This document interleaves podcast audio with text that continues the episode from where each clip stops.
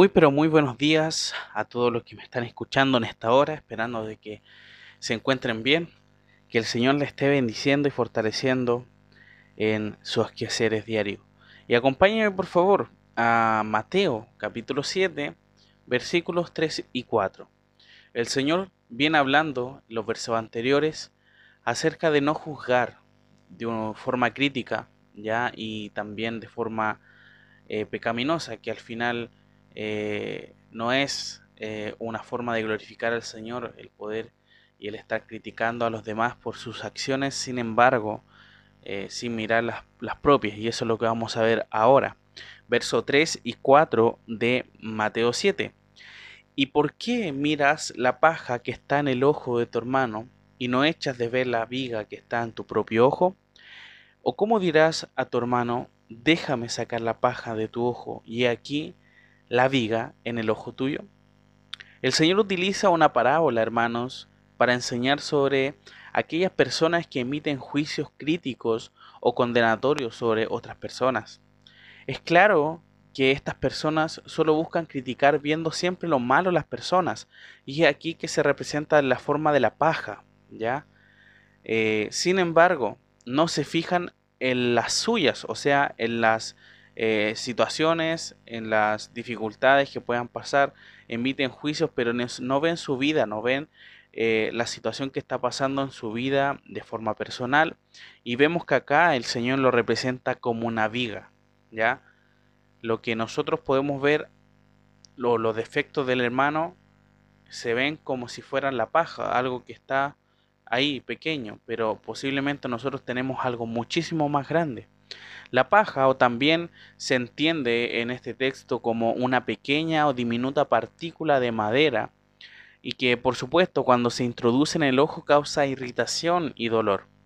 El que se considera perfecto siempre está atento a ver las pequeñas cosas que pueden eh, descubrir en las vidas de los demás. O sea, si yo veo que hizo esto o esto, lo critico de inmediatamente. Entonces, es claro, hermanos, que todos somos pecadores, todos somos imperfectos. ¿ya? Y tenemos luchas, tenemos situaciones diarias. La paja en el ojo es una ilustración para los pequeños fallos ya en la vida del creyente, o sea, la paja es algo que quizás está constante en nosotros, ya cosas que tenemos que seguir puliendo nuestras vidas para cambiar y así agradar al Señor. Por otra parte, se describe como una viga eh, la situación de la persona que está constantemente emitiendo juicio crítico, ¿ya? Eh, la viga, eh, la cual es un gran trozo de madera, inclusive son una de las partes que se utilizan para hacer una casa, ¿ya? Lo que va a fortalecer aquella casa. Entonces es un trozo muy grande. Entonces vemos que los que miran los pequeños defectos ajenos para condenarlos cometen un mayor pecado que es contrario al amor. Vemos que en Proverbios aconseja acá en el capítulo 10, versículo 2 lo siguiente. El odio despierta rencillas, pero el amor cubrirá todas las faltas. Entonces cuando uno critica o uno emite un juicio contra un hermano que posiblemente eh, realmente nosotros hablemos de forma exagerada, inclusive inventemos por sobre la situación, déjeme decirle que usted está desatando rencillas, ¿ya? Y eso es contrario al amor que debemos demostrar los unos con los otros. El que critica, hermanos, eh, a otro de mala manera, no es capaz de darse cuenta cuál eh, es la situación que él mismo se encuentra. Por eso acá dice, o cómo dirás a tu hermano de forma de pregunta, déjame sacarte la paja, ¿ya?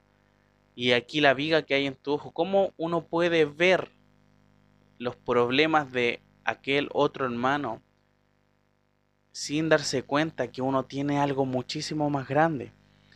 Es como un oculista, mis hermanos, ciego.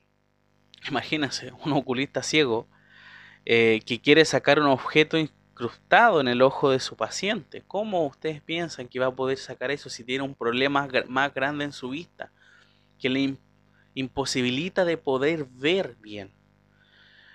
eh, va a ser muy imposible, como, como hemos dicho, corregir algo de nuestro prójimo, ¿ya? Si nosotros mismos aún no corregimos nuestros problemas que tienen mucha más urgencia, ¿ya? No piense y diga, yo soy la persona perfecta o acá soy el más santo y no tengo tantos errores, pero veo que siempre los demás lo tienen. Preocúpese de corregir sus errores, ¿ya? Porque dentro eh, el Señor se encarga de todas esas cosas, ¿ya? Eh, el Señor utiliza también a los líderes de iglesia para solucionar ese tipo de cosas. Eh, pero también tenemos que entender de que uno, por supuesto, tiene que ayudar a algún hermano a alguna situación y muchas veces tienen que confrontarlo con la situación que está pasando. Esto no es eh, una enseñanza que diga que nosotros no podamos corregir al hermano. Eso es algo incorrecto. ¿ya? En ningún momento he tratado de enseñar eso, sino que lo que yo quiero transmitir y desde este momento y, desde que hablamos acerca de, de jugar es lo que dice acá la escritura, ¿ya? que no podemos juzgar de forma crítica sin darnos cuenta primeramente lo que tenemos en nuestra vida. Así que mis hermanos, que en esta hora podamos reflexionar acerca de esto, que no caigamos en emitir juicios muchas veces y meternos en la vida de los demás, sabiendo que yo, o quizás como padre, como hijo, como hermano, debo solucionar muchas cosas dentro de mi familia también, que son por mi responsabilidad y eso es algo que uno tiene que corregir también. Así que mis hermanos, en esta mañana, por supuesto, podamos analizar eso en nuestras vidas.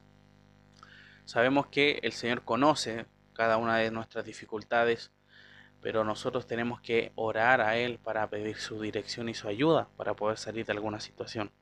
Así que mis hermanos, les animo y esperando también que el Señor le dé claridad en esos asuntos. Vamos a finalizar en oración. Nuestro Dios eterno, en esta hora te agradecemos por tu santa palabra, porque podemos ver a través de estos ejemplos también acerca de lo que es eh, o las consecuencias que pueden pasar. O muchas veces tú, tú sabes desde antes de, la, de que pasen las cosas, por eso nos escribes estos consejos para que por supuesto lo obedezcamos. Ayúdanos, Padre, a no ser eh, como vamos a ver el día de mañana en el versículo 5, hipócritas, Señor, sino que seamos realmente eh, personas que queremos hacerlo con las mejores intenciones y de forma correcta. Te damos muchas gracias, bendícenos en esta mañana, en el nombre de Jesús. Amén.